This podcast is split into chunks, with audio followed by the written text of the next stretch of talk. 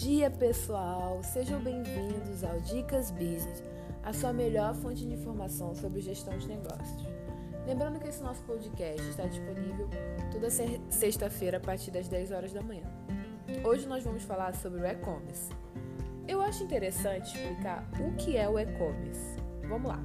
O e-commerce é um termo em inglês para, o, para comércio eletrônico, ou seja, vendas pela internet. Geralmente esse modelo de negócio são vendidos produtos ou serviços que estamos acostumados a ver em shoppings ou lojas.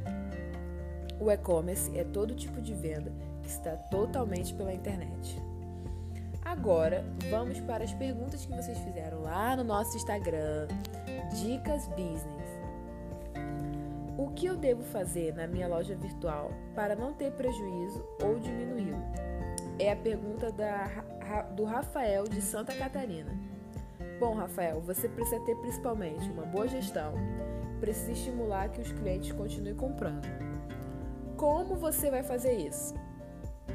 Com promoções, frete grátis, condições especiais de parcelamento, etc. Esses só foram alguns exemplos. Você precisa dar alguma vantagem ao cliente.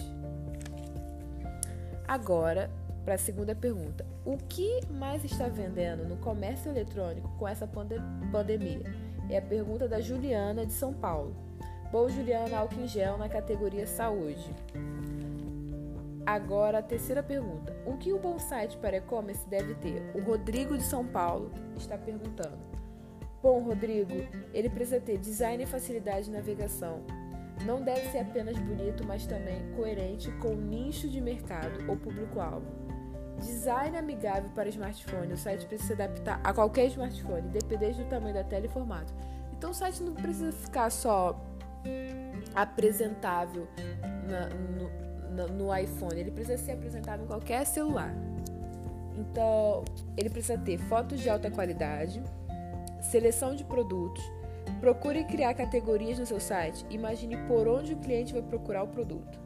Descrição detalhada do produto, você tem que dar o máximo de detalhes sobre o produto que você quer vender.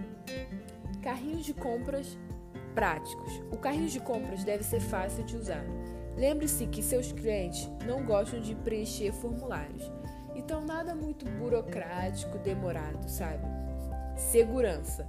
Você precisa garantir que o cliente se sinta seguro na hora de, na hora de comprar. Por exemplo, é, o site precisa ter algum certificado de segurança. Isso é um exemplo que eu estou dando para vocês. Vocês podem colocar eles ou não. Tem outras maneiras de passar uma certa confiabilidade. É... Vamos para a última pergunta. Qual a diferença entre e-commerce e marketplace? Tainá, Bahia. Bom, Tainá, o e-commerce é uma loja tradicional em que a marca vende seus produtos cuidando de todo o processo, desde compra até entrega. No Marketplace, são plataformas online que reúnem produtos de diversas lojas, oferecendo uma gama muito mais ampla de itens. Agora, a produção separou para a gente curiosidades sobre o e-commerce. E ela, ela separou três curiosidades que ela achou interessante e a gente vai falar um pouco aqui. Bom, ao ligar uma televisão doméstica modificada a uma linha de telefone, o inventor inglês Ma Michael Aldrich criou o primeiro modelo de compras online do mundo em 1979.